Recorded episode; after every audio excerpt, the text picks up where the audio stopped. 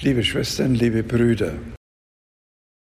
auf den geliebten Sohn Gottes schauen und hören, das ist das Thema meiner Predigt anhand des heutigen Evangeliums. Zunächst die zentrale Botschaft, die heißt, das ist mein geliebter Sohn, auf ihn sollt ihr hören. Nichts Außergewöhnliches. Im Sonntagsgottesdienst könnte man meinen, handelt es sich hier doch um eine der zentralen Aussagen der christlichen Glaubensüberlieferung. Zu etwas Außergewöhnlichem allerdings macht der Evangelist Matthäus seine Erzählung von der Verklärung Jesu. Er zieht alle Register bei der Beschreibung des Geschehens. Jesu Antlitz leuchtet wie die Sonne. Seine Kleider werden weiß wie das Licht. Mose und Elia, die beiden großen Gestalten der alttestamentlichen Überlieferung, erscheinen und Gott selbst spricht vernehmlich in das Szene hinein, mehr geht nicht. Hier berühren sich wirklich Himmel und Erde, Zeit und Ewigkeit. Was will Matthäus mit all dem so besonders deutlich machen? Jesus ist der geliebte Sohn Gottes. Die meisten von uns haben es so von ihren Eltern oder spätestens im Religionsunterricht gelernt. Wir sind aufgewachsen mit dieser Glaubensüberlieferung. Anders die Jünger um Jesus. Obwohl sie mit ihm unterwegs sind, hören, was er sagt und sehen, was er tut, müssen sie doch erst mühsam begreifen lernen, was sich da vor ihren Augen ereignet. Jesus ist der Immanuel, der Gott mit uns.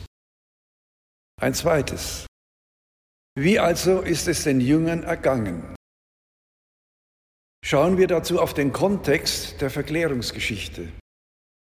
Wichtig ist, was vorausgeht und was nachfolgt. Vorausgeht die Frage Jesu, ihr aber, für wen haltet ihr mich? Petrus antwortet darauf, Du bist der Messias, der Sohn des lebendigen Gottes. Die Antwort des Petrus klingt wie ein auswendig gelernter Katechismussatz. Die Brüchigkeit der Worte des Petrus zeigt sich später überdeutlich. Als Jesus im Kreis seiner Jünger sein Leiden und seinen gewaltsamen Tod ankündigt, stemmt sich Petrus mit aller Macht dagegen. Daran können wir erkennen, was Jesus seinen Jüngern zumutet, als er sie immer tiefer in das Mysterium seiner Sendung einführt.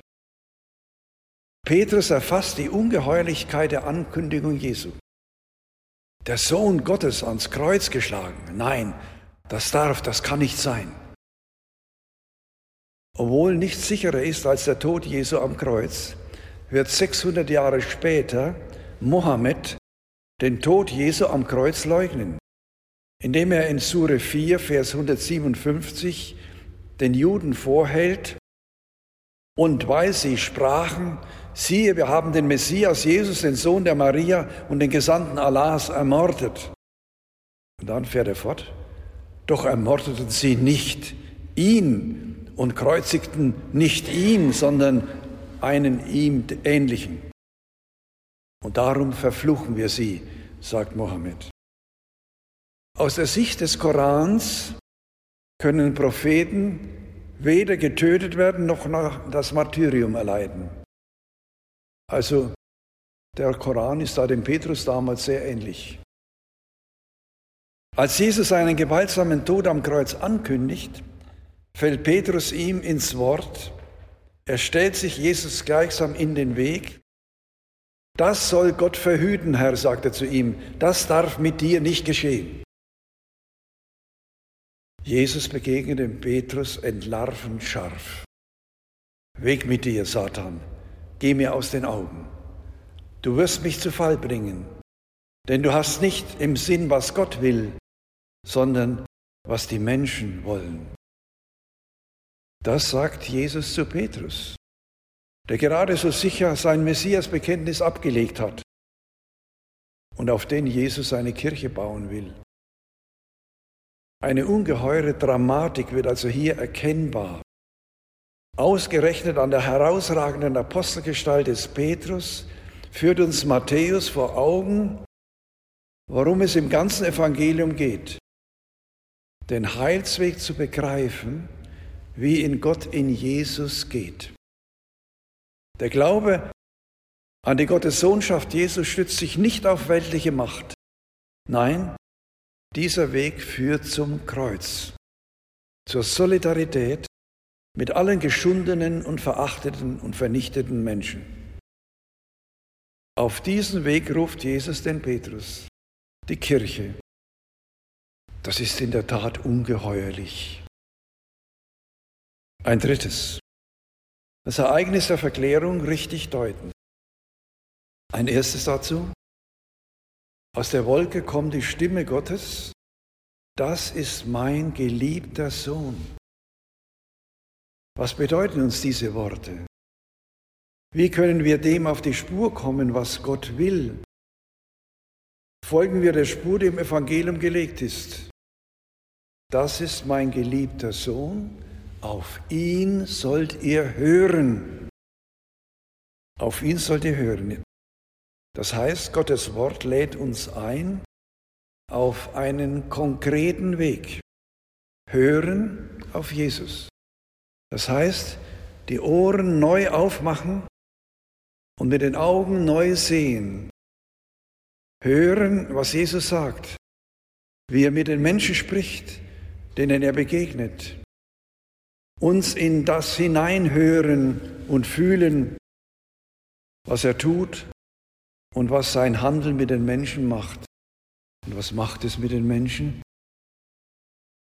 Blinde sehen, Lahme gehen, Taube hören, Aussätzige werden rein, Tote stehen auf und den Armen wird die frohe Botschaft zuteil. Gerade daran erkennt Johannes der Täufer, dass Jesus der Messias ist. In diesem so wirkenden Jesus bricht das Reich Gottes an. Von daher bestimmt sich dann auch die Sendung seiner Jünger, also unsere Sendung. Was sagt er ihnen und uns? Geht und verkündet, das Himmelreich ist nahe. Heilt Kranke, weckt Tode auf, macht Aussätzige rein, treibt Dämonen aus. Umsonst habt ihr empfangen, umsonst sollt ihr geben. Die Reaktion des Petrus, hier ist gut sein. Ergriffen von dem, was mit Jesus auf dem Berg der Verklärung geschieht, spricht Petrus aus, was er empfindet. Hier ist es gut. Es ist gut, dass wir hier sind. Ja, so gut ist es, dass er bleiben möchte. Buchstäblich. Wenn du willst, werde ich dir hier drei Hütten bauen. Aber auf Jesus hören, liebe Brüder und Schwestern, bedeutet nicht, auf dem Berg der Verklärung zu bleiben und es sich dort wohl sein zu lassen. Es geht nicht darum, ihn in unsere Wohlfühlhütte hineinzuzwingen. Vielmehr führt Jesus seine Jünger zurück in den Alltag. Er hat Wohl und Weh aller Menschen im Blick ihre Leiden und Nöte, ihre Krankheiten und Ängste.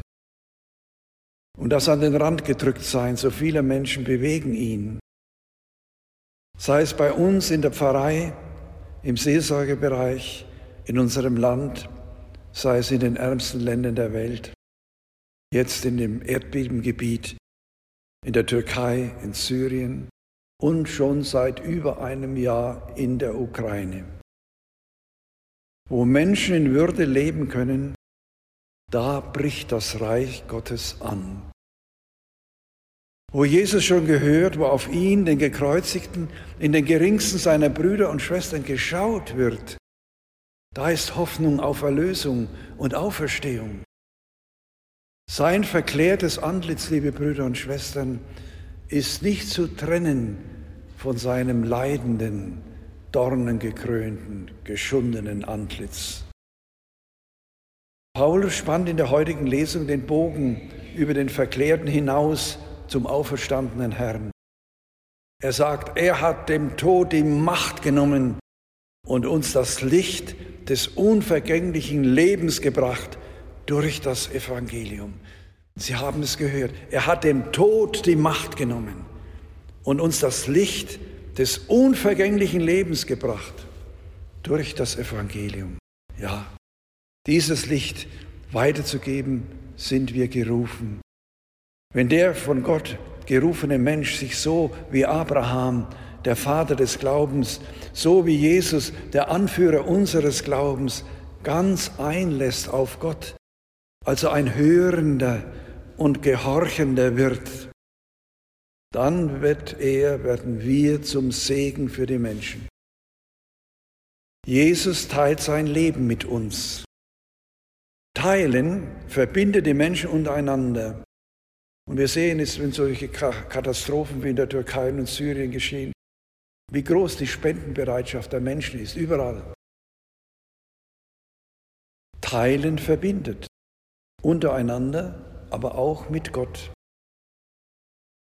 Er hat sich in seinem geliebten Sohn mitgeteilt und den entscheidenden Schritt auf uns zugetan.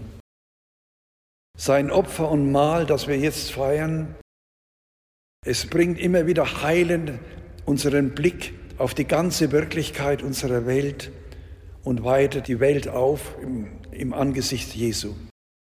Er will uns befähigen, unser Leben, unsere Gaben, solange dieses Leben währt, mit den Armen, den Kranken, den Hungernden, den Alleingelassenen, den Heimatlosen, denen das ganze Leben zerstört ist, teilen. Angesichts der schweren Erdbeben in Syrien und in der Türkei ruft die Deutsche Bischofskonferenz für den zweiten Fastensonntag, also heute und morgen, zu einer Sonderkollekte in allen katholischen Gottesdiensten auf. Mit den Einnahmen aus der Kollekte sollen die Hilfsmaßnahmen für die Opfer der Katastrophe fortgeführt und verstärkt werden. Noch immer erreichen uns erschreckende Bilder und Nachrichten aus dem syrischen und türkischen Erdbebengebiet. Die Zerstörungen sind kaum vorstellbar. Mit rund 47.000 Toten und Hunderttausenden Obdachlosen ist diese Naturkatastrophe zu einer gigantischen humanitären Katastrophe geworden. Unser Gebet gilt den Verstorbenen und deren Angehörigen, gerade auch den Betroffenen von immer wieder neuen Beben. Unsere materielle Unterstützung für die Ärmsten der Armen ist weiterhin unverzichtbar. Solidarität ist das Gebot der Stunde, nicht nur mit den Erdbebenopfern, sondern auch mit den Menschen in der Ukraine, deren Lebensgrundlage von, von den russischen Militärs systematisch zerstört werden. Weil wir um die Verklärung und die Auferstehung Jesu wissen, sind wir auch an der Seite des gekreuzigten Jesus Christus und damit an der Seite der Menschen und der Schöpfung, deren Lebensgrundlage vernichtet und die mit ihm gekreuzigt werden. Durch Naturkatastrophen oder durch menschliches Wirken, nämlich durch Krieg.